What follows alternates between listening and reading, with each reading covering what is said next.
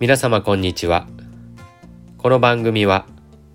広島県三次市西角寺の副住職井川大慶がお送りしております。はい皆様いかがお過ごしでしょうか？私の方は鹿児島別院さんのご縁8日間終わりまして三好に帰ってまいりました。まあその鹿児島別院さんの後も、えー、ちょっと博多でのご縁があったりとか、えー、愛知県の岡崎に、えー、と突然のご縁をいただいたりとかですねちょっとバタバタしておったんですけれどもまあもうちょっとしたら落ち着けるかなというところでございますが、まあ、忙しいのはありがたいことでございます。前回の放送でちょっと声が疲れてるんじゃないですかと言っていただきましてね。まあ本当ありがたいことです。聞いてくださる方から私の体調まで声から体調までこう察してくださるとはいや本当ありがとうございますいつも皆様。ねあの YouTube なんかと違って声しかありませんけれども。いや声の中にもいろんなことを受け止めてくださってるんだなということを、えー、思ったばかりですね、まあ、やっぱり何日も家の布団で寝なかったら知らず知らずにうん疲れと言いますか緊張が溜まっておるんかなということを思いました。皆さんもあんまりご無理なさらずにゆっくりできる時はゆっくりして過ごしましょうね。あの今回は鹿児島別院さんの方で一口法話をすると取りますということを言われてましてね。まあ5分ぐらいの一口法話をしてください。それを YouTube に上げますのでっていうご依頼を受けておりまして。でその内容がですねあの何を話してもいいというわけではなくて鹿児島別院さんの方で鹿児島別院さんが出してらっしゃるんじゃないんかもしれんのんですが鹿児島県でですね毎年心の灯火カレンダーというのを出してらっしゃるんですね。で一月ずつ言葉法語があるわけです。で私は、えー、終わり方が始まり方を決めるという方を担当してくださいということだったんです。終わり方が始まり方を決める。これについてお話ししてくださいということをおっしゃっていただきまして、まあ、考えたんですよ。最初ねすごい難しくてですね。うん。終わり方が始まり方を決める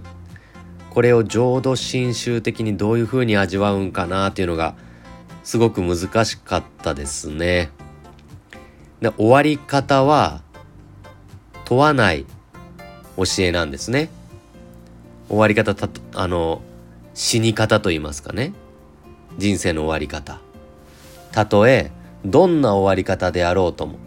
まあ事故であろうとも病気であろうともうん老いであろうともねどどんな終わり方であろうとも今もう如来様に抱かれておる私たちですから終わり方問わず必ずお浄土に参らせていただくという見教えなんですよね。親鸞上人は臨終待つ必要ないと臨終の行儀も必要ないってえー、おっしゃったんです。親鸞上人までは臨終の行いが重要だった。臨終は平勢に勝るって考えられておったんですね。だから臨終にしっかりと仏様のことを思い浄土のことを思い心を鎮め何万ダブ何万ダブとお念仏をする臨終を迎える。そういう臨終を迎えて初めてお浄土に参れるかどうかが決まるんだと。だから臨終の時に変なことを考えたり、えー、したらダメお浄土に行けません。そうじゃなくて臨終にちゃんと心静かに穏やかにお念仏をしお浄土を思う。そういうことができなければお浄土に参れんという考え方が結構強くあったんですが親鸞聖にはそうではないよとどのような臨終を迎えたとしても今阿弥陀様が南無阿弥陀仏となって私の命をもう包んでくれている。抱きしめてくださっているから臨終はどのような臨終でも大丈夫っていう風なのが親鸞上人の見教えです。で今でもですねそういうあの臨終の利益っていうの結構解くところあるですね。この宗教を信じていたら臨終には安らかな臨終が迎えますよって臨終に苦しむのは信仰心が足らんのですよとかあいい臨終迎えられますよ苦しむ臨終じゃなくて穏やかに命を割っていける臨終を迎えられますよというふうに説く宗教あるんですけれども浄土真宗はそうじゃないんです。どんな臨終であっても大丈夫っていうのが浄土真宗の特徴の大きなところですよ。今ここで必ずお浄土参りをさせていただく身にさせていただくんだから臨終もし私が臨終で苦しもうとも私の心の中から何か変な思いが湧き出てあ湧き出てきたとしても問題じゃないんですよ。どんな臨終でもねだから終わり方が問題ではない教えなんですね。そんな中で終わり方が始まり方を決めるっていうのはどういう風に味わうんかなというのがね結構ずっと心の中にありましてでいろんな友達に聞いたんです。これどう味わうんかねって。で結構ねえー、確かに難しいねっていう風な意見もあったりだとか。そしたらある友人がですねこれあのー、心の灯火カレンダーの中でもこれ12月の言葉だよねってこう言ってくれましてね。あはあはあこれは12月年の最後の12月の言葉かということを思いましてね。なんかヒントもらったような気がして。この終わり方っていうのはまあ、人生の終わり方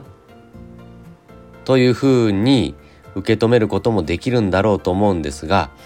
まあ、今回はですね私は一年の終わり方が一年の始まり方を決めるそんなようなあのー、風に味わい直しましてお話をさせていただいたんです。いろんな受け止め方ができる言葉だろうと思いますけれども、まあ、今回私は一応一年の終わりが、まあ、一年の始まりを決めるというようなあ意味を込めてお話をさせていただきました。おそらくもうしばらくしたら鹿児島別院さんの、えー、YouTube で一口法話がアップされると思いますので、まあ、見ていただければなと思いますが、まあのーせっかくですので、えー、その原稿をですね今日はあのー、ここで読ませていただいて終わりにさせてもらいたいなと思っております。それでは終わり方が始まり方を決める。私の母方の祖父はおととしお浄土に参りました。小さい頃祖父のお寺に遊びに行った際の楽しみの一つが夕方の盆鐘でした。毎夕6時に時報として盆鐘をつくのが祖父の日課であり遊びに行った時は私にもその盆鐘をつかせてくれていました。自分がついた鐘の音が地域全体に鳴り響いてゆく。そんな時なんだか誇らしいような嬉しいような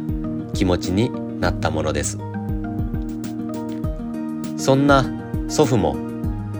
晩年は認知症になりましていろいろなものがわからなくなったり私のことも次第に認識できなくなりました。しかし最後の最後まで忘れずに続けたことがありました。それが夕方の盆鐘です。回数は10回と決まっておりましたけれども晩年はですね5回で打ち終わったり20回近くついてしまったりいろいろありましたけれども地域の方はそれも含めて楽しみにしてくださっていたようです。浄土真宗のお寺の盆鐘にはよく「南無阿弥陀仏」というお名号が刻んであります。